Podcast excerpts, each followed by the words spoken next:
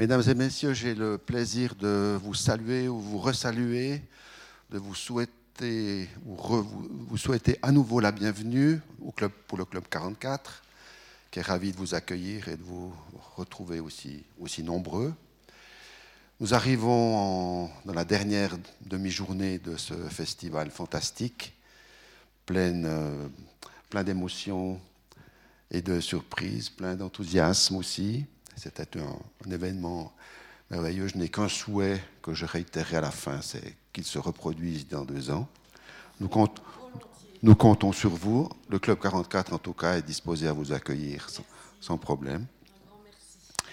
Mais euh, je ne voudrais pas vous quitter sans vous inviter à consulter notre site internet parce que vous y retrouverez euh, là-dessus beaucoup de choses qui pourront vous intéresser. Euh, nous avons bien sûr des, écrivains puisque nous allons bientôt recevoir Édouard Louis, que vous connaissez sans doute avec euh, toutes ses histoires de transfuge de classe. Euh, mais j'aimerais mentionner aussi plus philosophiquement Peter Sloterdijk, sociologiquement Hartmut Rosa. Ce sont peut-être des noms qui ne vous disent pas grand-chose et pourtant ce sont des, personnes remarquables qui tiennent euh, vraiment le, le, haut du pavé dans les propos, les analyses, les discussions sociologiques ou de sciences sociales ou philosophiques. Vinciane Després, euh, Barbara Stigler, euh, si je les mentionne, c'est parce qu'il me semble, et on l'a vu d'ailleurs dans les discussions et présentations que nous avons, auxquelles nous avons assisté, c'est qu'il y a, bien entendu, je, n'invente rien en disant cela, des rapports extrêmement étroits entre littérature et sciences humaines ou littérature et sciences sociales. Svetan Todorov, qui était ici en 2009, ne disait-il pas la littérature est la première science humaine. Nous avons pu le voir tout au long de ces présentations avec euh, l'importance des contextes euh, géopolitiques, des contextes euh, environnementaux, les, problèmes sociaux. Enfin, ce sont des éléments qui, naturellement, nourrissent les, les écrivains et écrivaines. Euh, voilà, je ne vais pas être davantage plus long. encore une fois, comme je ne reprendrai plus la parole, j'invite les deux organisatrices à, nous retrouver ou à réorganiser quelque chose d'ici deux ans. Ça nous ferait grand plaisir. En tout cas, je les remercie ainsi que tous ceux qui ont participé à cette superbe entreprise. Je les remercie du fond du cœur. Merci beaucoup. Merci, Monsieur Hénard. Bonjour à tous. Euh, au nom du festival, de Marie-Joëlle et moi-même, ben, bienvenue pour cette nouvelle rencontre dont nous nous réjouissons beaucoup. Euh, il s'agit donc de Pierrick Bailly avec son merveilleux roman, le, roman de Jim, qui sera animé, une rencontre qui sera animée par Adèle Beaulieu. Donc, euh, en fait, comme on vous l'a dit peut-être sans doute parfois, pour nous, il y a les auteurs, les autrices, il y a les, comédiens, les comédiennes qui portent les textes des auteurs ou des autrices, mais il y a aussi des modérateurs et des modératrices. Et ça, c'est aussi, il s'agit de, trouver euh, le, sais pas, une rencontre qui puisse faire ricochet ou qui puisse faire écho à, l'auteur, en fait.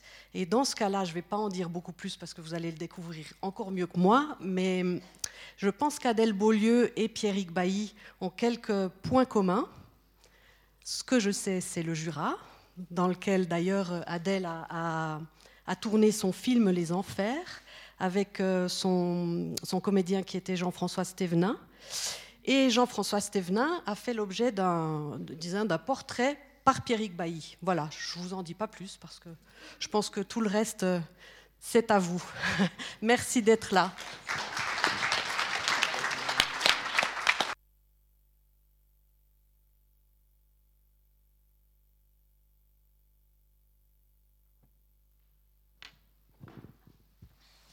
Bonjour.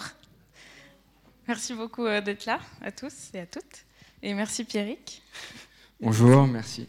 Merci, Anne et pour cette petite présentation. On va moins parler euh, de mon Jura et des enfers, mais surtout euh, du Jura de Pierrick Bailly. bienvenue à la Chaux de Fonds, qui sont les portes première d'un autre Jura, Voilà. baptême. Donc, on va parler du roman de Jim, qui est sorti, je crois, l'année dernière, il y a un an, si je ne me trompe pas, un peu moins. Euh, après cinq autres romans, dont les derniers sont L'homme des bois, qui est un récit sur l'enquête euh, d'un fils qui recherche son père, qui est décédé, et à, travers la forêt et le Jura et les rencontres avec des Jurassiens. C'est un fils qui part à cette recherche.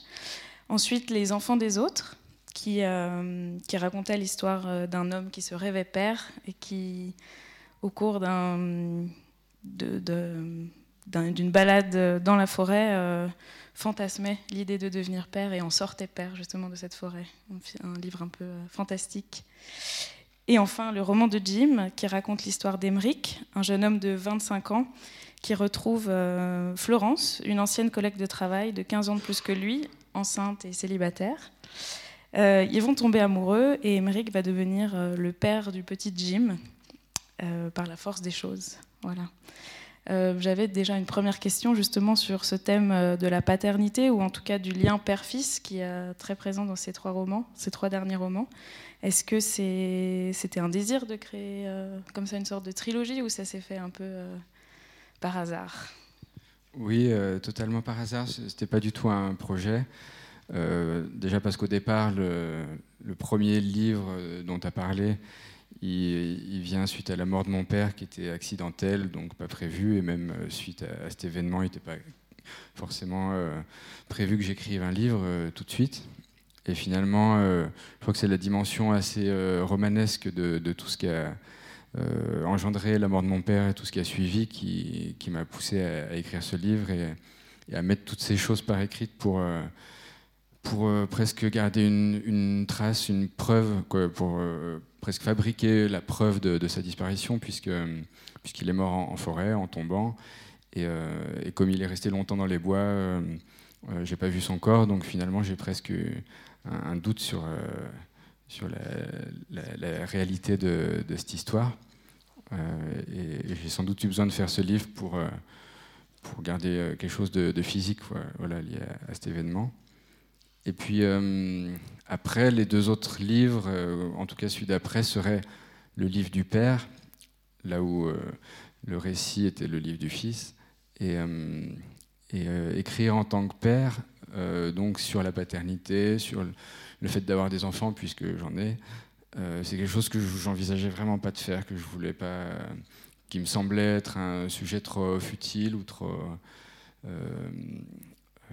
dont, je, dont, je, me protégeais, quoi, écrire sur la famille ou écrire sur, sur, des choses euh, quotidiennes. Ou, et, euh, c'était une très mauvaise idée, quoi. Non pas que j'ai bien fait d'écrire ces, livres, mais en tout cas, il n'y a pas de mauvais sujets, et, peut-être peut même que les sujets les plus quotidiens ou en apparence futiles sont ceux auxquels on doit s'atteler. Mais mais euh, non, à aucun moment je me suis dit qu'il fallait que j'écrive. En tout cas, à aucun moment j'ai envisagé la paternité comme un thème, et encore moins pour en faire une, euh, série. Et ce troisième livre, euh, il, est, venu comme ça parce qu'au départ, il y a une idée qui me vient de je ne sais trop où. Cette idée de, cette femme enceinte célibataire qui rencontre un homme plus jeune. Et pour une raison que j'ignore au début, euh, euh, je, me consacre à essayer de développer cette idée. Il, m'arrive d'avoir des idées euh, qui partent très vite, quoi, qui, ou, auxquelles j'accorde pas vraiment d'attention, et, celle-là, mais sans vraiment savoir pourquoi, elle est restée, et, et, et j'ai commencé du coup à écrire ce livre. Et, c'est peut-être à la moitié de l'écriture de ce livre l'évidence m'est apparue du, lien avec euh, mon histoire. Euh, C'est-à-dire que c'est l'histoire d'un enfant qui va grandir avec euh, une mère et deux, figures paternelles, ce qui est totalement ce que j'ai vécu. Et, à ce moment-là, ça m'a un peu rassuré. Je me suis dit que, du coup, ce projet ne venait pas de nulle part, qu'il faisait sens. Et j'ai compris pourquoi finalement j'y croyais. Quoi. Alors justement, en fait, euh, j'ai voulu qu'on lise un petit extrait qui se trouve au début, qui est la rencontre euh, entre Émeric et Florence. Euh, en fait, ce sont leurs retrouvailles après sept ans, voilà, où ils ont travaillé ensemble dans un premier temps et ils se retrouvent sept ans plus tard. est-ce que tu acceptes de lire?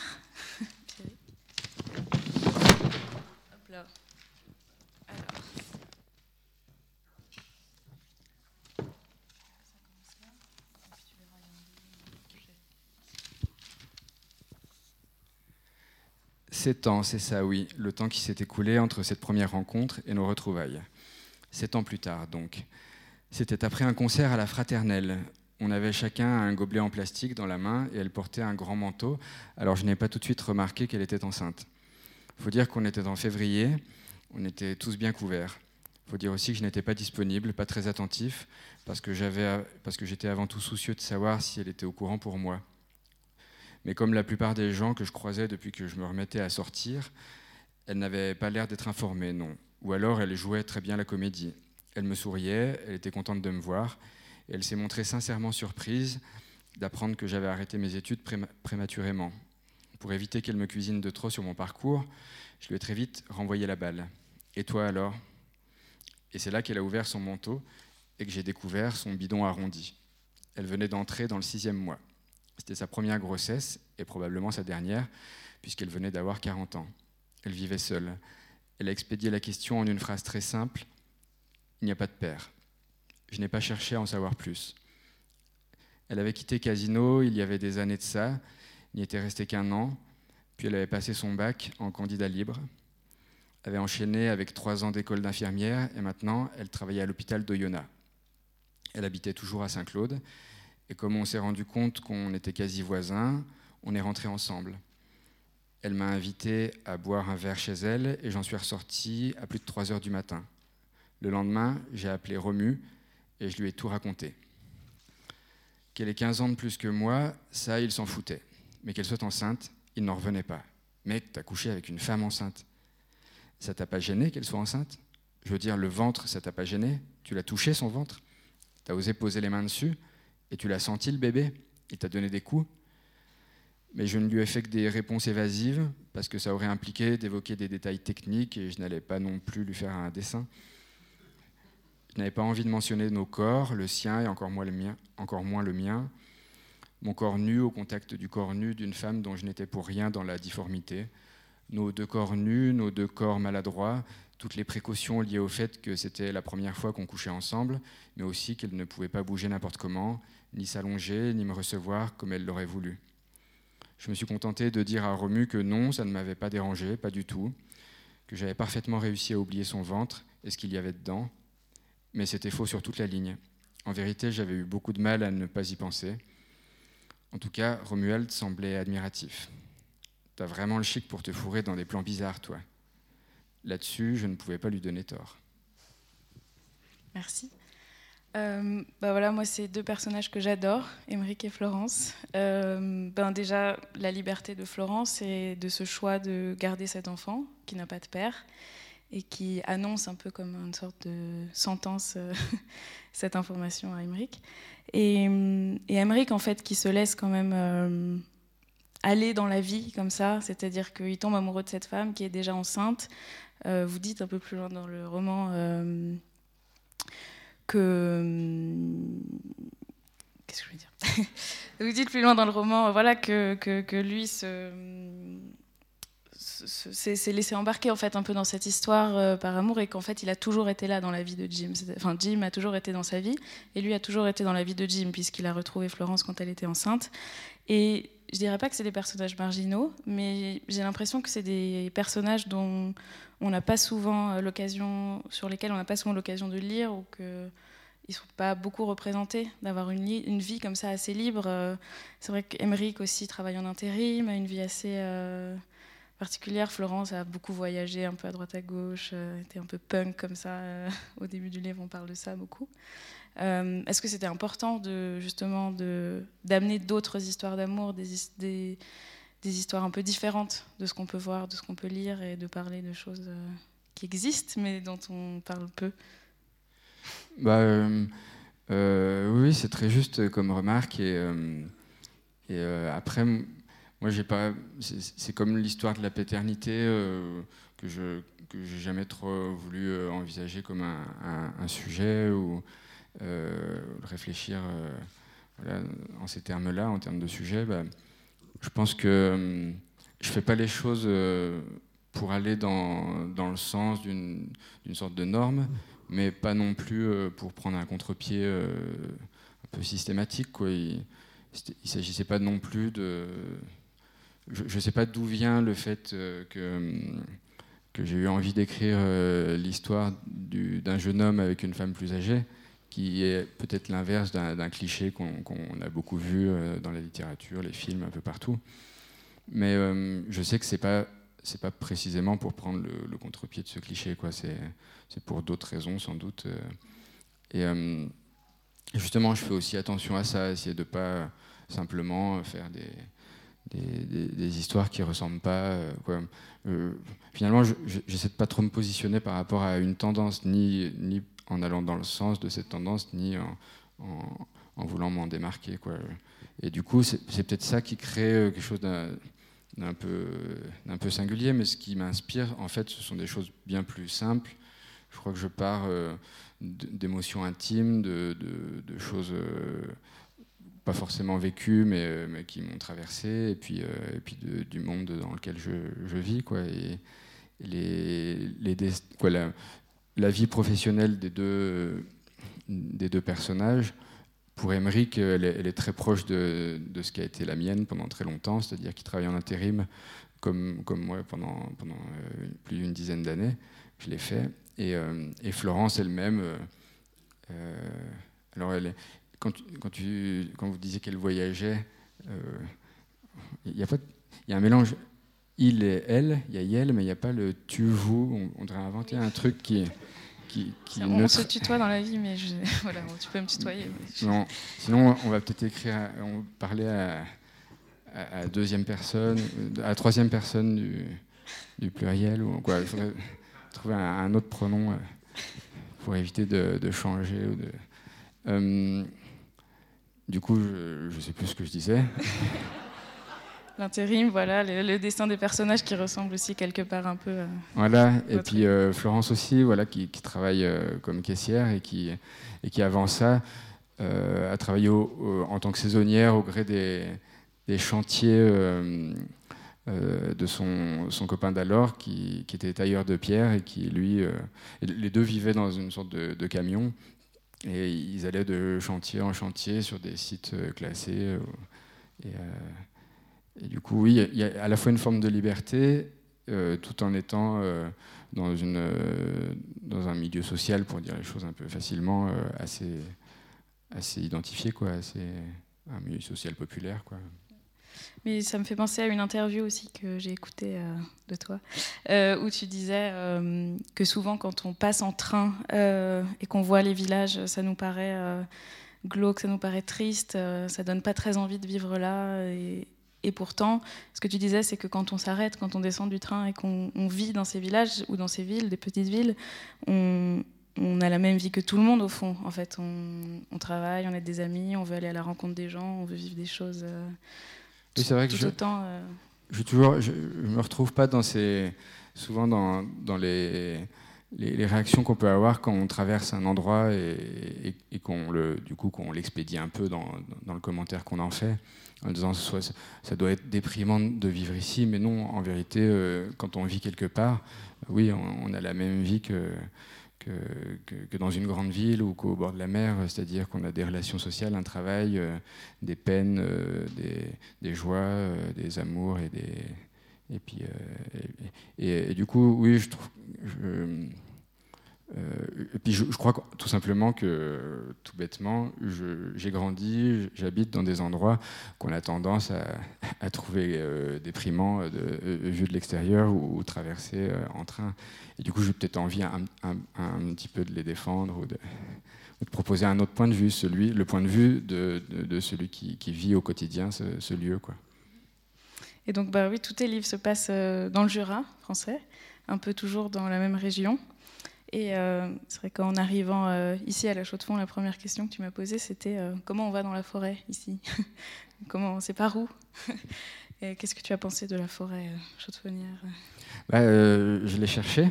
Et puis, euh, je j'ai, quand même euh, buté sur 4 ou 5 impasses avant de trouver l'accès parce qu'on m'a dit c'est tout droit. Donc moi, je suis monté tout droit. Et puis j'ai croisé des, belles demeures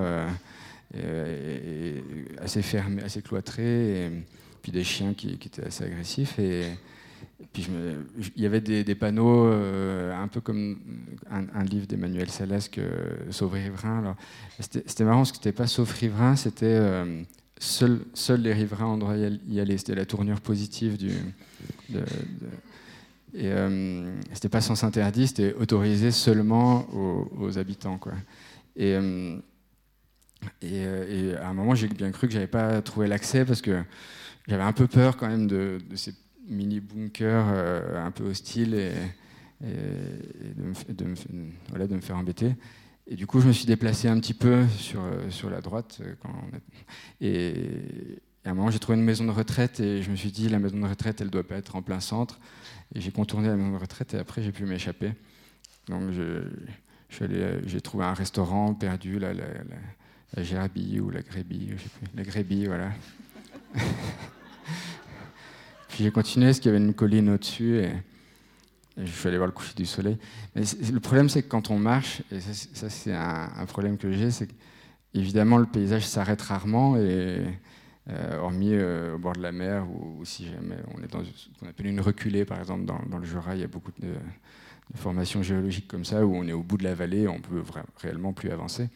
Mais sinon, on peut. Puis voilà, la Terre est en ronde. Moi, j'ai toujours envie d'aller voir ce qu'il y a quand même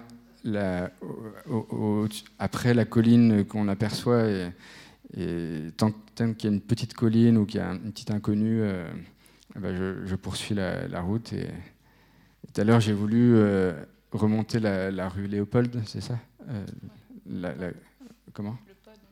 Ah oui, le pod. Et puis elle est longue, hein, donc j'en voyais pas la fin. Puis je, recommence, je commençais à recevoir des messages pour venir manger et tout.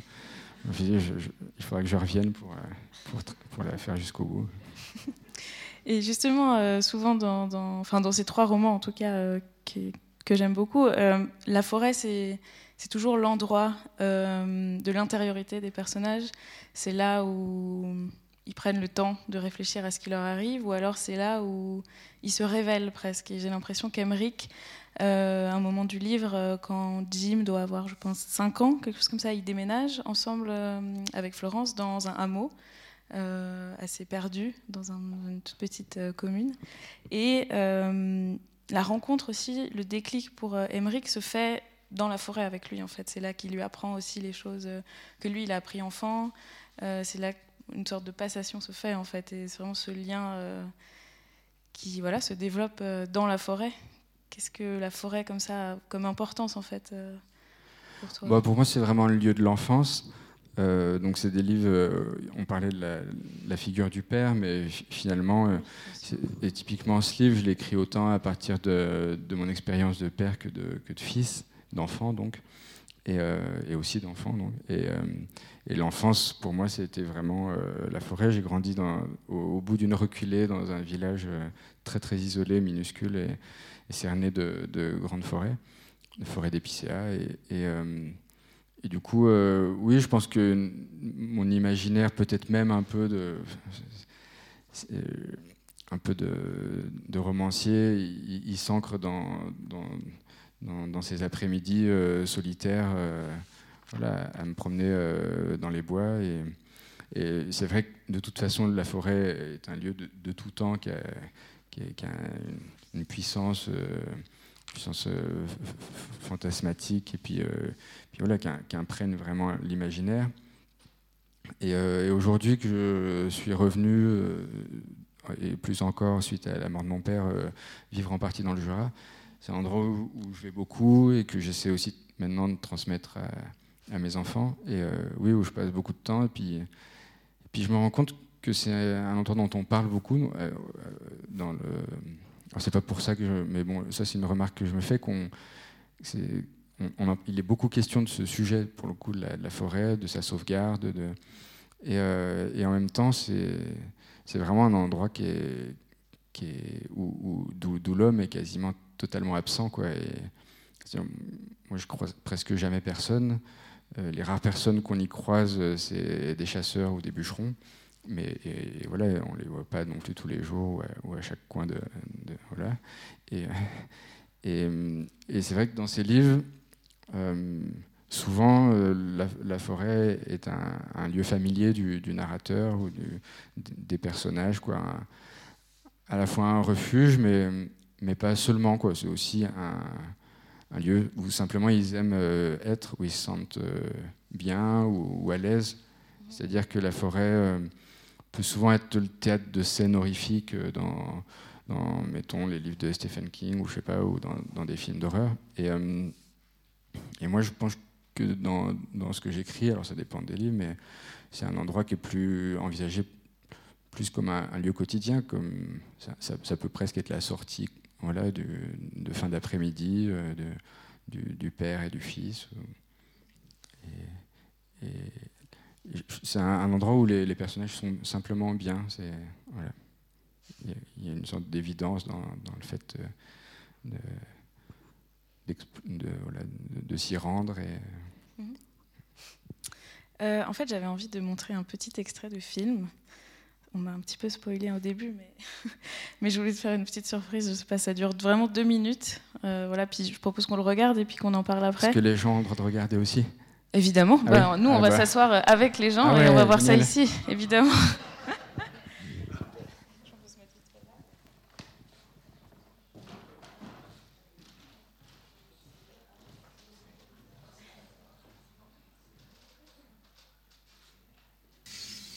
On va couper par la ligne de crête. Mais alors c'est un peu raide.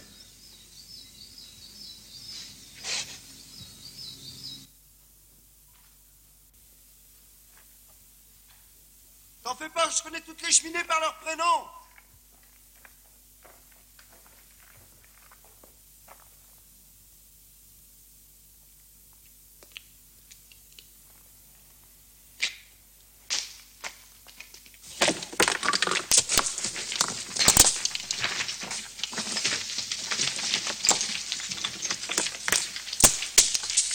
Où je mets mon pied. Allez,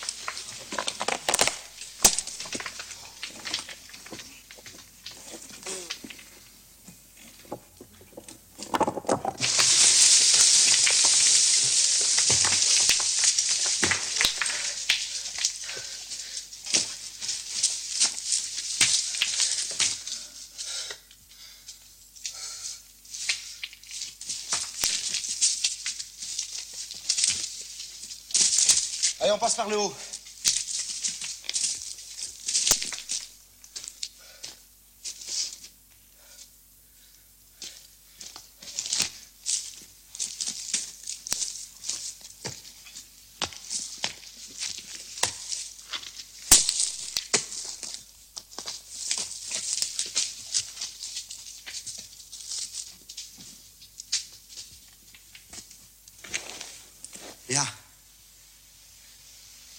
On est sorti pile. Nord, sud, est, ouest. Croisement 400.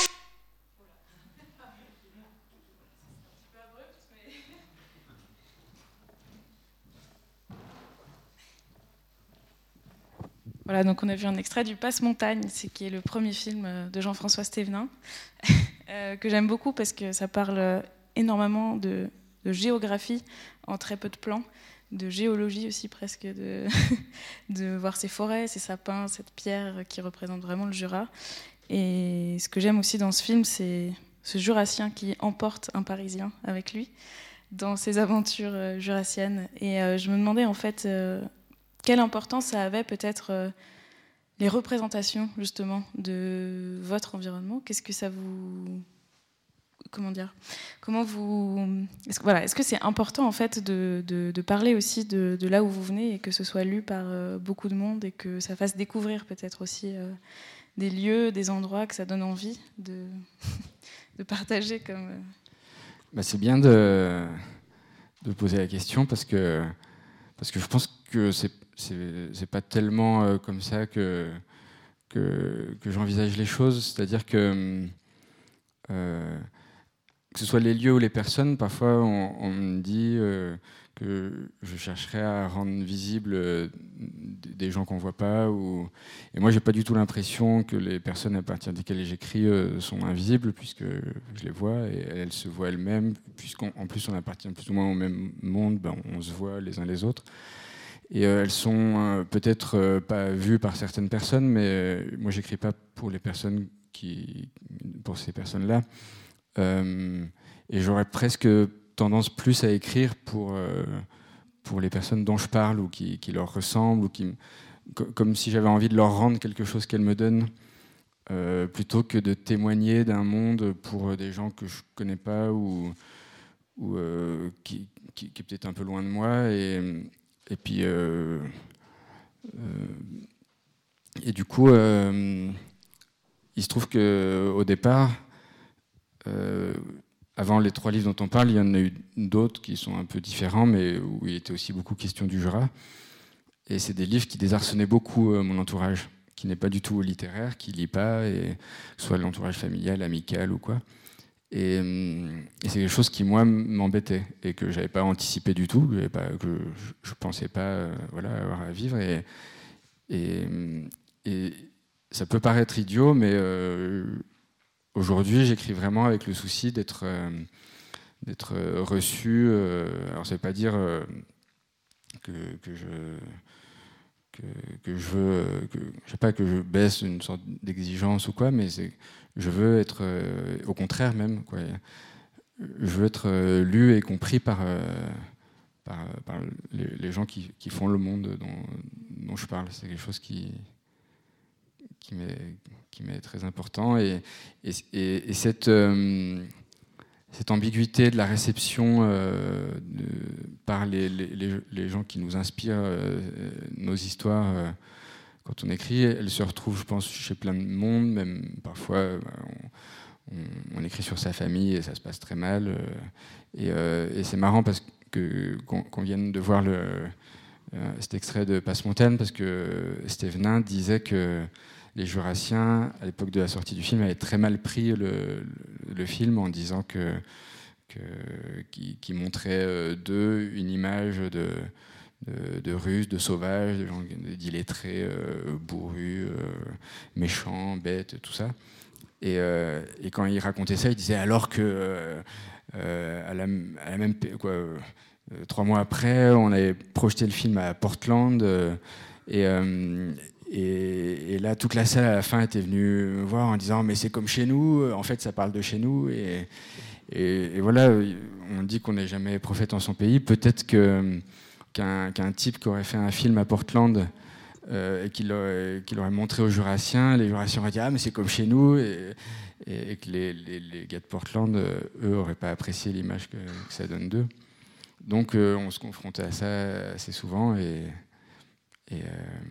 peut-être qu'on n'en sort pas vraiment, mais, euh, on, peut avoir l'envie, euh, au contraire, de, on peut écrire contre son milieu. Euh, moi, je pense qu'aujourd'hui, j'ai fait le chemin inverse. J'écris avec. Mais quelle importance justement ça a pu avoir comme référence d'avoir ça, d'avoir vu peut-être ces films, d'avoir lu aussi des choses qui se passaient aussi dans le Jura. Bah, au départ, c'est surtout une très grande émotion, en fait. Euh, je sais que quand j'ai découvert euh, euh Passe-Montagne, j'ai éprouvé un sentiment de familiarité très très fort. Il se trouve que le film est tourné pour moitié dans, le village où j'ai grandi. Bon, c'était avant ma naissance, j'ai pas connu cette histoire et tout, mais il y a même des, figurants du film qui étaient des voisins. Là, la, falaise euh, qu'on voit, c'est, elle est, euh, elle est dans, dans, ce village.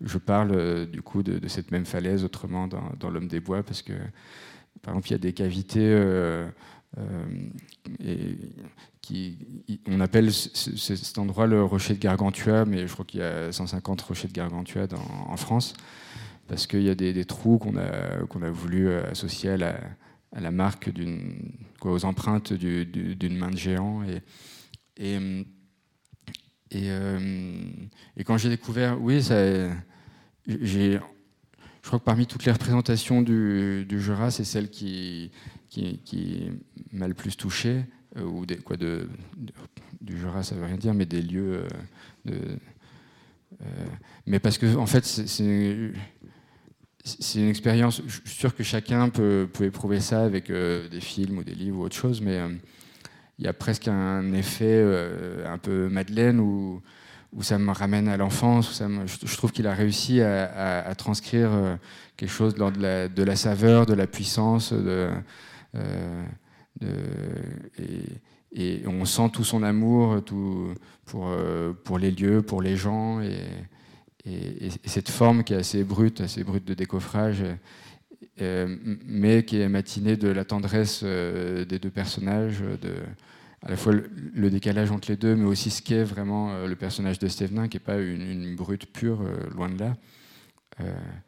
c'est quelque chose qui, oui, puis qui m'a accompagné, puis à laquelle je suis revenu, puis, mais qui est très associé à la vie en fait. C'est pas, c'est pas associé, euh, c'est pas considéré comme une référence, tu vois. C'est quelque chose et du coup, du coup, c'est, très, c'est encore plus important, quoi. Ou alors peut-être que les références les plus importantes, c'est ça, c'est, c'est des références qui, qui, euh, qui, rappellent des moments euh, très forts où on, se souvient de, de, ce qu'on était à cet âge-là, et plus que du choc littéraire en lui-même, ou, du choc esthétique en lui-même. c'est, c'est quelque chose d'un peu plus compliqué. Et euh, en revoyant ça, je, me disais, mais c'est fou euh, l'importance que ce film a eu euh, dans, ma vie à plusieurs périodes. C'est-à-dire que un, an après la mort de mon père, je vais vous raconter une anecdote ultra personnelle, mais bon, ça va un peu dans le sens de ce que je dis. Donc, pour l'anniversaire, en gros, de sa mort, on, s'était réunis dans, ce village où, j'avais planté un arbre et tout. Et, et, euh, en, quittant le village, et, il se trouve que deux ou trois jours avant, euh, j'avais revu euh, Passe-Montagne, et ça faisait longtemps que je ne l'avais pas, revu. Du coup, j'étais imprégné du film et tout ça. Et, en quittant le, village, à un moment, j'ai fait un détour, je suis allé d'ailleurs au pied de cette falaise, et je suis passé devant une maison dans un village, et là, j'ai eu un flash qui, en fait, il y a une sorte d'évidence à, ce que je revienne vivre dans le Jura. Je sais que c'est associé au fait que j'avais vu, revu ce film euh, deux jours avant. Euh, alors que si on m'avait dit, avant d'avoir de vivre ce petit moment un peu bizarre, euh, que, je ferais ce, chemin de, revenir habiter ici, j'aurais pas cru une seconde.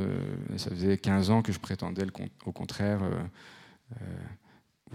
que, ça m'arriverait plus et que ça m'arriverait pas quoi et, que, euh, voilà pour dire que le film peut, provoquer quoi ce film j'ai l'impression que c'est plus qu'un film quoi puis même quand je le vois du fait aussi de ce qu'il est plastiquement mais visuellement et tout je le vois comme un monde en lui-même quoi j'ai l'impression qu'il y a une profondeur c'est comme une euh, euh je, je, reste pas à sa surface quoi mais je repense justement juste à ce que tu disais sur euh, Portland et le Jura, voilà ce qui s'est dit. Et mais euh, dans le livre aussi, il y a hum, toute une partie qui se passe au Canada, dont on va pas trop parler parce que pas trop dévoiler. Mais c'est vrai que le Canada, enfin, le Jura et le Canada sont souvent assez comparés au niveau, euh, je sais pas, des arbres qu'on peut y trouver, surtout le Québec. voilà, souvent on dit que ça ressemble. Est-ce que, bah voilà, c'était quand même une c'était comme d'emmener tes personnages dans un autre Jura ou je sais pas, de, les faire se retrouver dans quelque chose d'un peu euh, connu pour eux?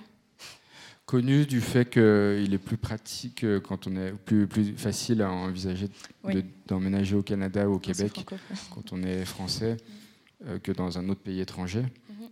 Et du coup, c'était cohérent avec ce que sont les personnages qui maîtrisaient pas de langue étrangère ou qui n'avaient pas de métier qui, qui pouvait impliquer un, et euh, euh, c'est vrai que le Jura est présenté parfois comme un petit Canada ou, ou peut-être euh, à une autre période de l'année comme une, la petite Écosse. Quoi. Il y a une partie et tout ça. D'ailleurs, c'est typiquement la partie du Jura où, je vis, où, où Stevenin habitait et tout. Mm-hmm. Mais en fait, le Canada dans le livre, c'est aussi un ailleurs où, euh, où, certains des personnages, eux, vont passer beaucoup de temps, mais où dont, à la fois le, narrateur et, aussi le lecteur sont un peu exclus. Quoi. Mm-hmm. C'est surtout le lieu de l'ailleurs. Puis il y avait cette idée de, l'océan qui sépare les. Mm-hmm. Voilà, du coup, d'un d'un énorme espace euh, qui un gouffre comme s'ils avaient changé de planète quoi. Mais justement, euh, on a eu euh, la chance d'avoir Tanguy Viel l'autre soir sur cette même scène. Et en allant feuilleter ses livres ensuite, il y a un livre qui s'appelle La disparition de Jim Sullivan. Et j'ai commencé à le lire, et, parce que voilà, ce nom de Jim me hante depuis quelques temps avec ce roman. Et euh, en fait, ce qu'il dit dedans, c'est que il a écrit que des livres qui se passent en France, euh, que, des, que des romans français, et que tout d'un coup, le rêve américain lui a apparu, et qu'il avait envie d'écrire un livre américain, un road trip, euh, voilà, quelque chose avec les grands espaces. Et je me demandais peut-être ce que ce prénom de Jim, en fait, représentait pour toi dans ce livre en tout cas? Est-ce que aussi cette envie d'Amérique peut-être euh, quelque bah part ou de oui, cinéma? c'est vraiment ça, mais c'est pas mon envie à moi, c'est l'envie de Florence qui est euh, qui au début dès la première page, euh, il est dit que, que, je crois au tout début en tout cas, il est dit que qu'elle a grandi dans les années 80 avec la culture rock de l'époque et, j'évoque peut-être deux trois noms dont les Doors et voilà je me dis que c'est un, premier écho et c'est presque, sans du tout que ce soit dit, euh, une explication du, choix du prénom, qui est son choix à elle. Et, euh, voilà, ça marque un aussi un peu qu'il s'agit néanmoins euh, plus du fils de Florence que, d'Emeric, au-delà du fait qu'il n'est est même pas le père biologique, mais, mais voilà, c'est elle qui, quoi, elle était là encore plus en amont dans, la vie de, Jim que Emmerich arrive trois mois avant sa naissance. Donc, euh, même s'il a été là tout au long de l'enfance d'Emeric, de, de, Jim, c'est compliqué. Hein.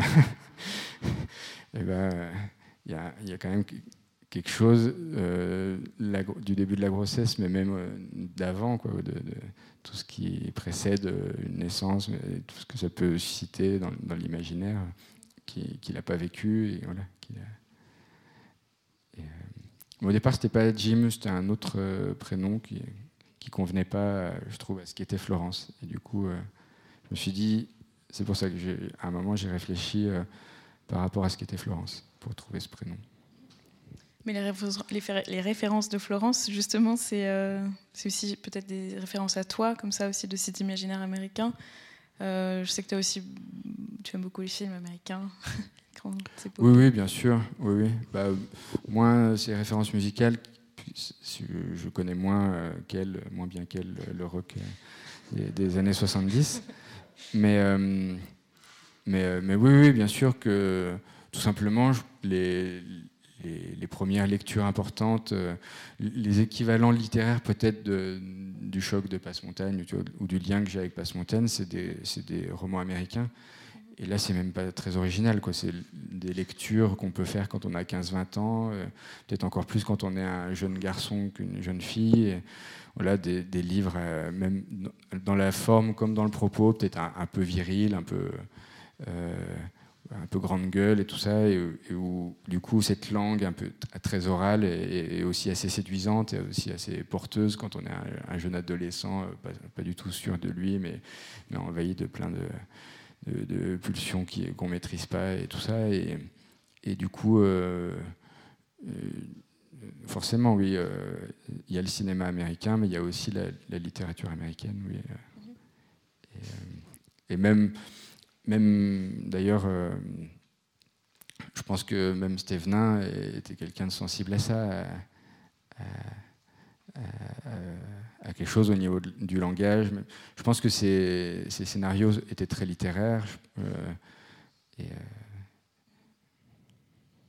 moi, après, c'est vrai que le roman de Jim, j'ai l'impression que c'est un roman que j'ai lu comme on voit un film. En fait, je l'ai lu, je me suis lancée dedans et je me suis laissée vraiment prendre. Et je l'ai lu en entier d'un coup, j'ai pas pu arrêter. Et hum, c'est assez incroyable parce que c'est un, livre aussi qui se passe sur 25 ans. Donc on ressort de là vraiment euh, essoré presque, j'ai envie de dire, parce qu'il y a aussi beaucoup de, beaucoup, beaucoup de hum, péripéties, j'aime pas ce mot, mais hum, on va dire que c'est vraiment construit, euh, t'en parles toi-même un peu comme d'un mélodrame. Euh, ça m'a fait penser des fois à des films d'Almodovar où euh, c'est toujours plus, ça va toujours plus loin dans le drame, il y a toujours des couches supplémentaires et les personnages sont toujours voilà, traversés par des, changements de vie et des, choses de la vie énormes. Et hum, je dirais pas que c'est une écriture cinématographique, parce que c'est pas, je veux dire, c'est pas un scénario, mais c'est euh, quelque chose qui, donne en tout cas à avoir une, imagination assez forte, comme dans les films. J'ai l'impression que c'est aussi les événements qui font avancer l'histoire, moins que forcément plus l'intériorité des, personnages.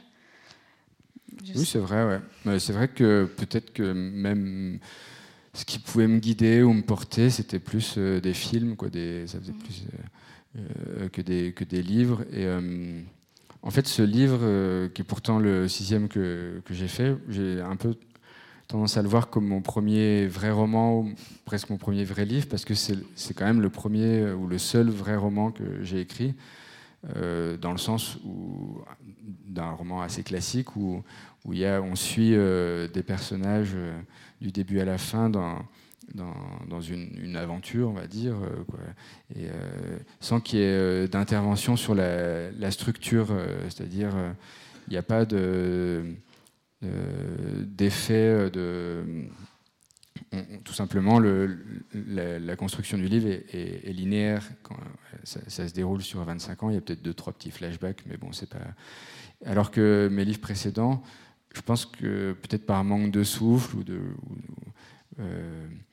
J'avais tendance souvent à me, cacher derrière des, des, astuces de, construction, des effets de miroir. C'était un peu ce qui caractérisait les, autres livres que j'ai faits.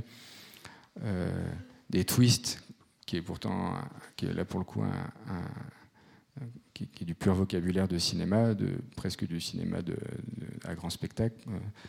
Mais. Euh, et pour ce livre, le défi, c'était de faire simple et, linéaire.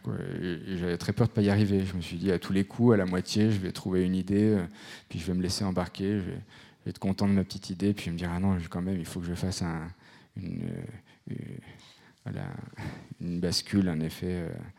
Et, je crois que je crois que j'ai plus tellement envie. Je me suis peut-être un peu fatigué moi-même avec avec ces, structures un peu un peu sophistiquées, un peu mathématiques aussi.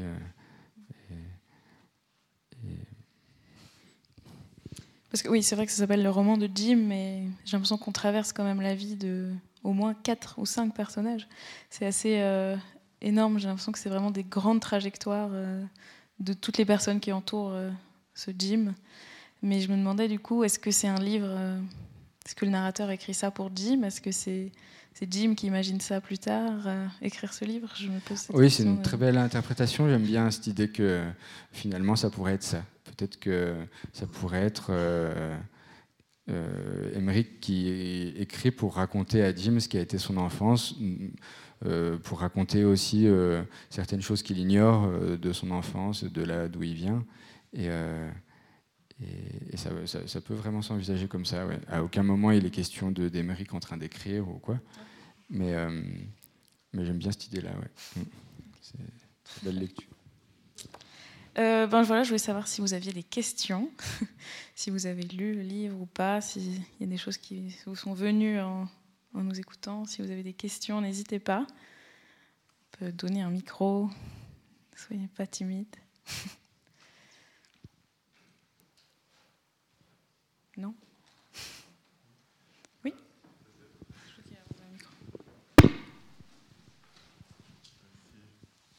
Bah, en fait, ce n'est pas, vraiment une, une question, mais euh, c'est quelque chose qui m'a troublé un peu euh, quand j'ai lu le roman de Jim. Il a paru au même moment le livre de Florence Aubenas qui s'appelle L'inconnu de la poste.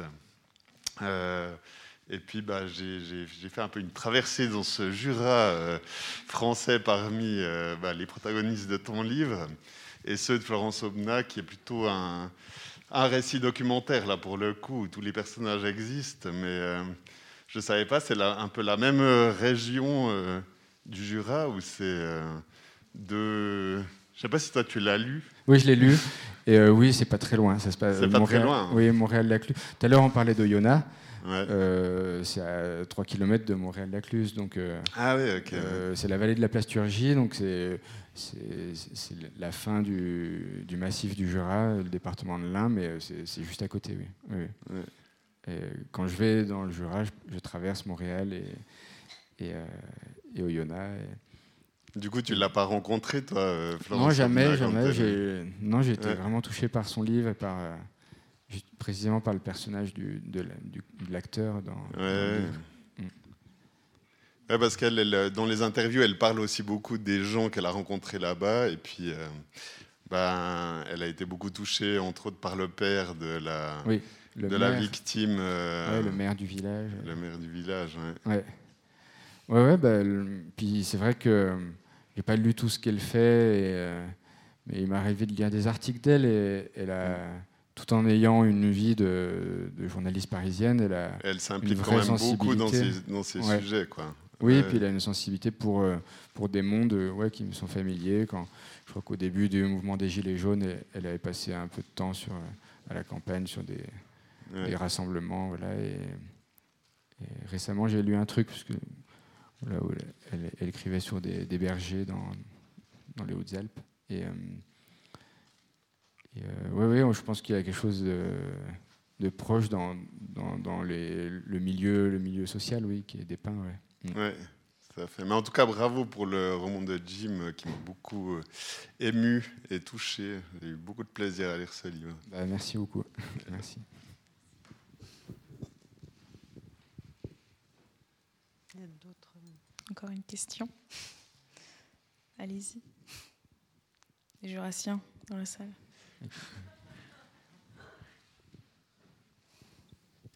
François Hénard a parlé au début de, de la venue d'Édouard Louis, bientôt au Club 44. J'ai l'impression qu'il y a une littérature en ce moment où la sociologie a beaucoup d'importance. Est-ce que vous vous sentez faire partie de cette famille d'écrivains ou pas tellement? Bah, euh, comment vous répondre? C'est-à-dire que euh, j'ai- envie de dire oui et non parce que mine de rien, euh, tous, ces, livres en effet qui se publient depuis je ne sais pas quand, mais depuis quelques années, où il est beaucoup question de, ces mondes-là. Il y a, Édouard Louis, ou il y a Nicolas Mathieu, il y a il y en a d'autres. Euh, On, a presque même l'impression que chaque région a son auteur. euh, euh, le, Massif central, ce serait Cécile Coulon, Annie Ernaux, voilà, et c'est vrai que, en fait, c'est des livres, moi, qui m'ont qui m'ont ouvert les yeux sur, sur cette dimension sociologique que, que je ne maîtrisais pas du tout avant. Et, ils ont participé un peu à, mon éducation euh, sociologique, parce que hum, contrairement à, à Édouard Louis ou, à Nicolas Mathieu, j'ai pas du tout ce bagage intellectuel. euh, j'ai pas fait les études qu'ils ont fait, et, du coup, je me suis pas, j'ai pas pensé en fait euh, ni ma démarche ni euh, mon milieu comme eux l'ont fait, euh, euh, c'est-à-dire en sociologue pendant très longtemps, je ne considérais même pas venir d'un milieu social en particulier. Je ne savais pas que ça existait. Et ça, euh, alors que j'avais déjà écrit des livres et tout. Euh, et, en lisant euh, Édouard Louis ou, Nicolas Mathieu, j'ai tout simplement fait, à mon avis, l'expérience que, beaucoup de gens ont, ont faite, c'est-à-dire que j'ai découvert la sociologie. Quoi. Je trouve qu'il y, a- une forme de, vulgarisation de, la sociologie euh, bourdieusienne, sans doute, parce que moi, j'ai jamais lu Bourdieu, j'y arrive pas, j'ai essayé euh, du coup, j'ai rien compris euh, et je me suis pas acharné comme, peut-être j'aurais essayé de le faire à, à 20 ans et tout, mais et du coup, je, leur, suis très reconnaissant de m'avoir permis de, découvrir et de, réfléchir à toutes ces questions.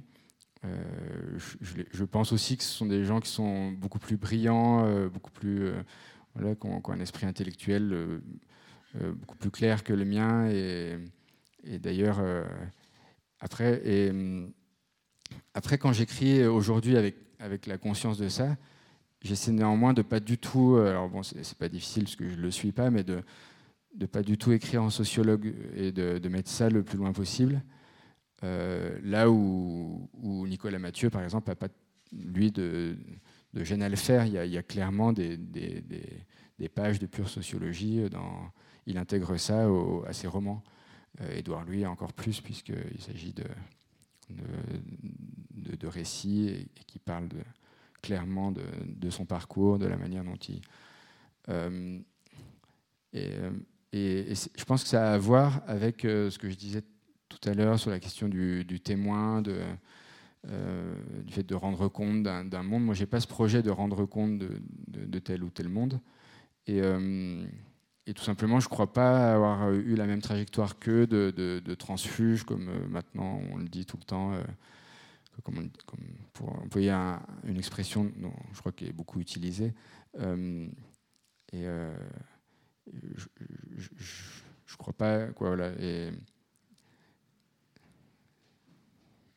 mais, mais, finalement, c'est assez réconfortant d'avoir l'impression que ce, mouvement, voilà, il y en a d'autres en plus. Oui, je me souviens d'un livre qui, que j'ai trouvé très bien écrit, dans, très, très bien fait dans son genre et qui, s'inscrit typiquement dans, dans ce genre-là dont je te parlais tout à l'heure, Fief de David Lopez. Euh, je trouvais qu'il réussissait des choses que, euh, même en termes d'écriture pure, que, voilà, que je trouvais c'était à la fois très juste, très fort. Mais euh, la, différence, c'est qu'ils ont commencé avec, euh, euh, cette, lucidité que, moi, j'avais pas du tout. Et que j'essaie quand même de, mettre un peu à distance aussi.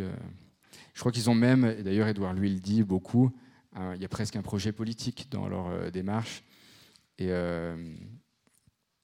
moi, j'essaie de s'il y a une dimension politique dans ce que j'écris, de toute façon, il y a une dimension politique dans chaque expression de chaque personne, qu'elle soit euh, artistique ou autre. Mais euh, j'essaie que ça soit un peu à mon corps défendant. J'essaie que ce soit. Euh, je, me méfie du discours et du discours dans, dans, dans le. Peut-être que l'ambition, au départ, elle est surtout d'essayer d'écrire une histoire et je fais c'est peut-être un peu prétentieux, mais confiance à ma pour que ma sensibilité elle infuse un peu naturellement en fait euh, l'histoire. Mais j'aurais une question, enfin une remarque, une, plutôt qu'une question, si vous permettez, enfin une double remarque. Premièrement, je pense que vous êtes beaucoup trop modeste. Euh, et puis deuxièmement, il ne faudrait pas résumer l'apport de la sociologie aux questions de classe sociale ou de transclasse. Euh, je pense que votre vos, ouvrages rejoignent un, sociologue dont j'ai oublié le nom, mais qui a écrit un livre fantastique qui s'appelle Ceux qui restent. Je ne sais pas si ça vous dit quelque chose. Oui, oui. Euh, et qui de la ruralité euh, à laquelle vous appartenez et euh, que vous présentez sous un angle, et lui aussi sous un angle assez courageux, des gens qui assument leur identité et qui veulent rester d'où ils sont. Et je crois que là, vous êtes parfaitement en lien avec euh, ce type de sociologie, qui est un autre type. Il y a sans doute des dizaines d'autres manières de, lier ces littératures et, sciences sociales. Et je crois que moi, je vous, je vous verrais bien, euh, si je peux me permettre de vous situer dans euh, les travaux de, sociologues là, dont, vous vous souvenez peut-être du nom, mais j'ai oublié le nom. Oui, je crois qu'il s'appelle Benoît Cocard, si je ne me trompe pas. Ouais. Mais moi, je pense que j'ai un, vrai amour de la fiction, du roman et de la, forme, euh, oui, qui fait que, qui, que voilà, une démarche de sociologue et une démarche de romancier n'est pas tout à fait la même. Et, euh, et si, si, je fais des raccourcis sur, euh, sur la manière d'envisager la sociologie, comme vous l'avez bien dit, comme je vous ai dit, c'est parce que je, connais mal, je connais mal ce, voilà, tout ça, mais mais oui, de toute façon, c'est une très bonne remarque parce que parce que ce qui reste, le titre est très parlant, euh, parce qu'en effet, il a beaucoup été question de ceux qui partent, les, transfuges, et, euh, et, je trouve que et, ce texte est, et, rien que le rien que le titre du, texte euh, m'a touché parce que parce qu'il parce qu'il parce qu'il est il, fait, il, fait, il, donne la parole et il fait exister des, des trajectoires qui sont en, en, mettant, quoi, je sais pas, en leur rendant l'honneur qu'elles méritent, quoi, qui, leur, qui leur revient. alors que souvent, le fait de rester est envisagé comme une, soit un échec, soit une preuve de, comme si l'émancipation était la, trajectoire euh, indispensable. Euh, euh, et, et c'est parce que ce, livre raconte que justement, quand on reste, c'est pas seulement parce qu'on qu'on n'a pas les moyens de partir, ni les moyens intellectuels ou. C'est, souvent parce qu'on n'a pas les moyens économiques, mais ça peut être aussi simplement parce qu'on est bien là où on, là où on est, parce que parce qu'on est bien avec les gens qui, qui nous entourent et, que finalement on n'a simplement pas envie de, de, perdre euh, quelque chose euh, de, très important, quoi, qui a à voir avec moi ce que j'ai aimé euh, retrouver ou ce que j'aime, ce que je disais tout à l'heure à propos du. mais, mais, quand on écrit des, livres, on, est toujours néanmoins un tout petit peu à, l'écart, mais même quand on écrit des essais, à l'écart de la vie et du. Et, pour moi, il y a les vrais puis les, faux. Les faux, c'est les, écrivains. Quoi. Et, c'est vrai que néanmoins, on, met une forme de distance. Et euh, vous voyez, dans tout ce qu'on a dit, il était question un peu d'enfance comme une sorte de paradis perdu ou de, retrouver des saveurs euh, euh, grâce à un film et tout, alors que finalement, pour, pour, pour plein de gens, ces saveurs, elles sont là au quotidien et, la vie continue à se faire au premier degré. Et, c'est vrai qu'un auteur, peut-être qui cherche un peu, il court après ça et, il y a quelque chose qui est cassé chez lui, il y a sans doute quelque chose qui est brisé, qui, et, qu'on essaie de recréer des choses à travers des livres, mais que parce que dans la vie, on n'arrive pas à, on n'arrive pas à être des vrais, des vrais vivants, des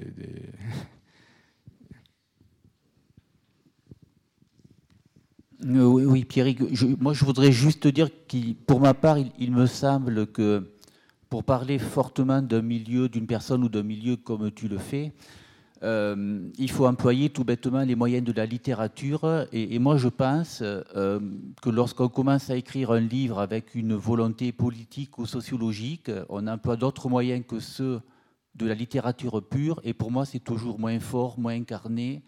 Et ça parle beaucoup moins bien en profondeur du milieu ou, du groupe social dont on traite dans le roman que lorsque l'on emploie, comme tu le fais, exclusivement euh, les moyens de la littérature euh, en parlant de, ce qu'on connaît, tout, simplement. Moi, ça me semble, euh, la vérité sociologique me semble pouvoir être atteinte dans le roman que par les moyens du roman, en limitant justement le moyen d'intellectualisme possible. C'est ce, ce que je pense. Bah oui, je suis tout à fait d'accord. Ça me faisait penser, il n'y a pas longtemps, il y a un auteur qui est pourtant très loin de, sans doute de ce que j'écris, euh, précisément en termes de, milieu, de génération, c'est euh, Modiano.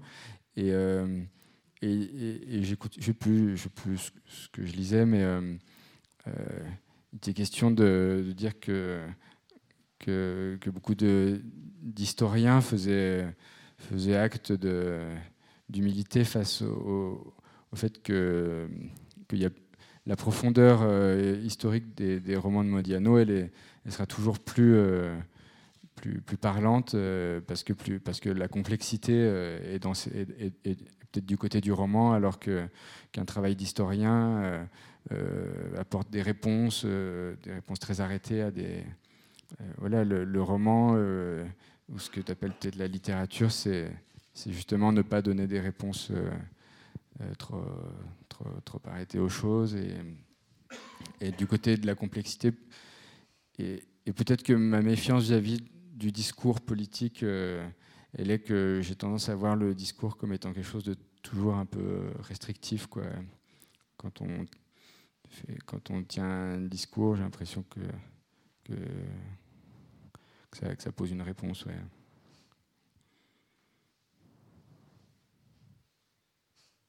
J'ai encore une question, euh, parce que ce que me fait penser Edouard Louis, peut-être le point commun que vous avez aussi, c'est que vous avez rencontré beaucoup, beaucoup de lycéens pas ensemble, mais chacun de votre côté. Et peut-être que aussi quand on est lycéen et qu'on découvre Édouard Louis et qu'ensuite on découvre Pierrick Bailly ou l'inverse, euh, c'est important en fait de se confronter à ces deux types d'écriture et ces deux types de, recherche en fait euh, par rapport à un territoire et à comment on, parle aussi, on parle, on raconte. Je sais pas comment ça a été euh, accueilli par les lycéens, les rencontres. Bah, c'est un peu comme par l'entourage familial, amical. Il y a eu deux, il y a, deux, périodes. C'est-à-dire que mon premier livre, qui était une histoire de jeunes lycéens euh, qui, passait, qui vivaient un été dans le Jura, euh, et, euh, qui se caractérisait par un langage très oral, assez argotique, imprégné de, rap. De, quand il, a paru, j'ai été invité à en, parler dans des lycées, puis j'y allais, je m'attendais à aller vraiment en terrain conquis et à, rencontrer l'équivalent de mes personnages et qui, soit du, qui m'accueillent comme un des leurs et tout ça. Et leur accueil a été, ça a été tout le contraire. Euh, ils, m'ont dit, mais on n'a pas le droit d'écrire comme ça dans un livre. C'est, euh, on parle pas comme ça. Euh, et, alors, il y, a plein de raisons à ça. À la fois, je n'avais que 25 ans, mais bon, je me suis rendu compte qu'à 25 ans, quand on, a, quand, on a 18 ans, on est déjà considéré comme un, vieux. J'ai aussi découvert, je crois, alors là c'est peut-être un peu simpliste, mais j'ai eu l'impression de faire l'expérience du fait que l'esprit adolescent est sans doute très conservateur, contrairement à ce qu'on imagine. C'est ce que je me suis dit, c'est la réponse qui, c'est ce qui me sautait aux yeux à cette époque-là, alors que moi j'imaginais le contraire. Et, euh, et puis, euh, puis maintenant, avec euh, ce livre, c'est un peu un peu plus euh, simple, l'échange. Euh, euh, mais il suffit qu'il y ait une petite aspérité, il suffit qu'il y ait une scène de sexe de trois lignes pour que, pour que ça leur pose problème. et pour que et, mais c'est des expériences qui sont toujours très intéressantes, hein, je pense, pour, quoi, pour, pour les auteurs, d'aller dans des classes. Et c'est des choses que j'ai toujours aimé faire, mais aussi parce que, parce que j'ai l'impression que pour eux, c'est une sorte de, de bulle d'air, d'espace aussi de liberté euh, qu'ils ont, qu'ils ont très peu finalement euh, dans le cadre scolaire, où euh, chaque, chaque heure de cours est structurée autour du, programme de la discipline qui, voilà, qui, qui, leur est enseignée. Et, et, souvent, moi, j'essaie de me démarquer le plus possible euh, de la littérature comme sujet et même de, et de, mes livres pour essayer de parler avec eux, de les faire parler de, de ce qu'est leur vie. Et là, ils s'ouvraient. Il y, a des souvenirs très forts d'expériences comme ça avec des, des jeunes et des, où on s'est retrouvé à passer une heure. Je me souviens d'une rencontre qui durait deux heures et la première heure, on a parlé euh, que d'eux, de leur relation entre eux, tout ça. Et, à la pause de la prof était totalement paniquée. Elle fait ça va pas du tout, il faut vraiment revenir au ça. Je fais mais non, il, s'est passé quelque chose de magique. Il faut euh, rendez-vous compte. Puis il y a quelqu'un qui allait dans mon sens, donc ça lui a permis finalement de se détendre. Puis on a continué comme ça à la deuxième heure. Et, euh, ça leur a apporté, euh, voilà, ça, sans doute leur ça, leur a permis de dire quoi, de, même de, se connaître les uns les autres et Parfois, il y, a même des choses qui se disent, justement, c'est pour ça que c'est important les rencontres, euh, voilà, qu'il y ait des choses un peu, euh, un peu iconoclastes dans, les, dans les, lycées ou les collèges. C'est que hum, je me souviens d'une. Alors, c'était un, sujet grave pour le coup, mais euh, d'une élève qui avait exprimé quelque chose, qu'elle avait vécu, un traumatisme, et, et, la prof l'a appris à, cette occasion. Et, moi, ça m'avait, ça m'avait bon, évidemment bouleversé, mais aussi euh, vraiment très, très surpris de, de voir à quel point, et c'est pas du tout, euh, je leur jette pas la pierre, mais que de voir à quel point les profs sont, sont très extérieurs à la vie de, de, ces personnes qu'ils ont pendant toute une année en phase 2. Et, alors bien sûr, un prof n'est pas un, travailleur social, quoi. il n'a pas à avoir le rôle d'un assistant social, mais euh,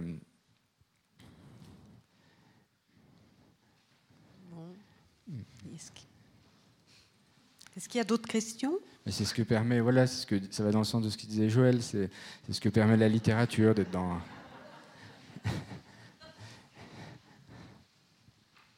Est-ce qu'il y a d'autres questions? N'hésitez pas. Sinon, je propose que vous puissiez rejoindre Pierrick Bailly euh, à la séance de dédicace. et merci beaucoup Pierrick Bailly et Adèle Beaulieu. Merci, merci pour cette Adèle. Belle rencontre. Merci à tous. Merci.